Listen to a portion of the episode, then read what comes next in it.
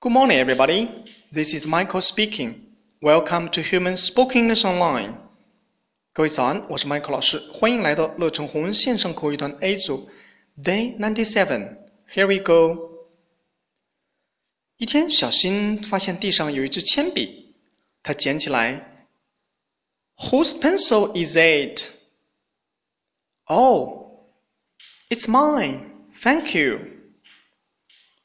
小新问的是。 Whose pencil is it?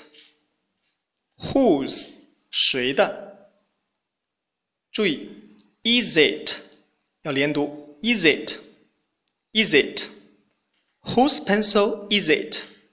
这是谁的铅笔？Oh, it's mine. Thank you. 哦，是我的，谢谢。OK，完整来一遍。Whose pencil is it? Oh, it's mine. Thank you. That's all for today.